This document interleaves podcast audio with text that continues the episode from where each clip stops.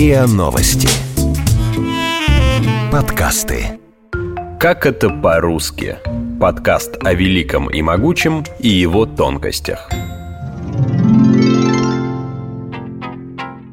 Часто, используя в разговорной речи привычные слова, мы и догадаться не можем, откуда они взялись в нашем великом и могучем. Это на самом деле удивительная способность русского языка – принимать в него все новое. Изменять и расширять словарь ранее никому неизвестными словами, часто заимствованными из иностранных языков, а порой новообразованными из-за технического прогресса. Некоторые слова, которые мы используем не один, не два и даже не три десятка лет, произошли от фамилий. В Риме стоит античная статуя, датируемая аж третьим веком до нашей эры. Она вся истерта, и определить, кому посвящена, уже точно невозможно.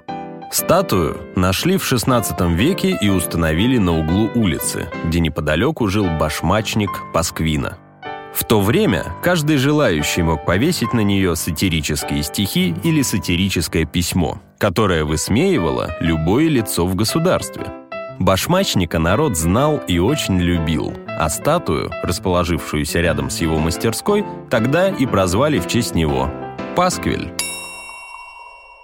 В середине XIX века в Англии жил генерал Джеймс Томас Браднелл, седьмой граф Кардиган или лорд Кардиган – 25 октября 1854 года он был отправлен на фронт в Крым, где бушевала Крымская война. Генерал прославился героической, но катастрофической по последствиям атакой британской кавалерии на позиции русской армии во время Балаклавского сражения. В истории она осталась как атака легкой бригады. 10 минут 12 в атаку пошла наша бригада легкой кавалерии. Когда она двинулась вперед, русские встретили ее огнем пушек с редута справа, ружейными и штуцерными залпами. Наши кавалеристы гордо промчались мимо. Их амуниция и оружие сверкали под утренним солнцем во всем великолепии. Мы не верили своим глазам. Неужели эта горстка людей собралась атаковать целую армию, выстроенную в боевой порядок? Увы, так оно и было. Их отчаянная храбрость не знала границ настолько, что позабыто было то, что называют ее самым верным спутником – благоразумие. Однако, кроме военных заслуг, лорд Кардиган вошел в историю как создатель особого вязаного жакета на пуговицах и без воротника, который поддевался под форменный мундир. В честь него и назвали этот популярный по сей день предмет гардероба. В начале 17 века в Париже жил и работал крупнейший мастер элегантного и сдержанного французского барокко, архитектор Франсуа Мансар. Он первым использовал подкровельное чердачное пространство для жилых и хозяйственных целей. С тех пор чердачный этаж под скатной крутой крышей носит название «мансарда». В середине 1750-х годов в Англии была изобретена новая плотная бумага, которую в то время все называли тканной. Она сразу обрела популярность и стала использоваться для печатания литографий и гравюр, для рисования карандашом, тушью или акварельными красками, а также для сложных чертежных работ.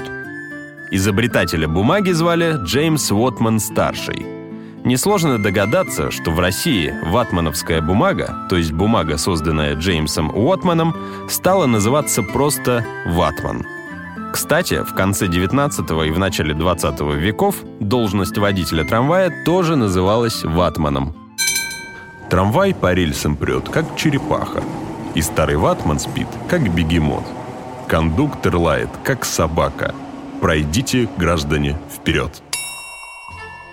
В XVIII веке английский писатель Сэмюэл Ричардсон написал роман под названием «Клариса или история молодой леди». Это история о том, как расчетливый красавец коварно соблазнил и растлил юную девушку. Хитрого искусителя звали сэр Роберт Лавлейс. В русском языке произношение изменилось, и уже в стихотворении Некрасова можно встретить другой вариант – «Лавлас». Он буйно молодость убил, взяв образец в Лавласе, и рано сердце остудил у кесенних в танцклассе. После публикации романа всех мужчин, которых интересует только флирт и частые любовные приключения, зовут лавеласами. Все началось с небольшой мастерской по покраске шерсти. Ее основало семейство предпринимателей по фамилии Габелен. Наследники продолжили развивать дело, и вскоре в Красильне появились ткацкие станки. Теперь они производили шпалеры, то есть ковры из цветных шелковых и шерстяных нитей с рисунком или орнаментом. Продукция мастерской гобеленов пользовалась особой популярностью в народе. Со временем все, что производилось в технике шпалерного ткачества, стали называть гобеленами. Чарльз Кеннингем Бойкот работал управляющим в одном английском имении. В его обязанности входило собирать плату с арендаторов. Бойкот был беспощаден – его совершенно не интересовали проблемы крестьян и фермеров. Договориться об отсрочке платежа было невозможно. Несговорчивость и требовательность Чарльза обижала людей и вызывала ненависть. «Нам надоели эти поборы! Мы больше не будем платить Чарльзу Кеннингему! Мы даже разговаривать с ним не станем!» Однажды все арендаторы сговорились и разом отказались поддерживать какие-либо отношения. Крестьяне прекратили вести экономические дела и даже не разговаривали с ним. Позже игнорировать стали всех управляющих, которые вели себя как Чарльз. В таких случаях говорили, что управляющий был бойкотирован. В полицейских отчетах 1898 года часто встречается имя Патрика Хулигана – он скандалил, беспокоил соседей, дебоширил и нарушал общественный порядок. В общем, прославился своим несносным поведением среди жителей Лондона. Тех, кто нарушал законы и бунтовал против устоявшихся правил, сравнивали с ним и вскоре стали называть хулиганами. В начале 17 века жила одна деловая дама по имени Джейн Вокс. Она превратила свое имение в парк, где могла гулять и веселиться вся лондонская богема – для балов и концертов был построен отдельный павильон, который назвали в честь хозяйки усадьбы. «Воксхолл» в переводе с английского означает «зал госпожи Вокс». О развлечениях в имени Джейн говорили не только в Англии, но и в других странах. Места для танцев и забав называли «воксхоллами», но на русский манер звучали как «воксал». В сохранившихся фрагментах второго тома «Мертвых душ» Николай Васильевич Гоголь писал – Француз открыл новое заведение, какой-то дотоле неслыханный в губернии Воксал, с ужином будто бы по необыкновенно дешевой цене. Какая же связь между веселыми парками и зданиями на железнодорожной станции? Первая железная дорога в России связывала город Павловск и Петербург. В Павловске открыли воксал, где выступали знаменитые певцы и композиторы. Место было популярным среди петербуржцев, и строители решили расширить территорию – в итоге они совместили в одном заведении гостиницу, железнодорожную станцию и залы для обедов. Так слово «вокзал» приобрело свое современное значение. Генерал Гастон Агюст де Галифе командовал эскадроном, был награжден орденом почетного легиона, участвовал в франко-прусской войне и отличился при подавлении Парижской коммуны.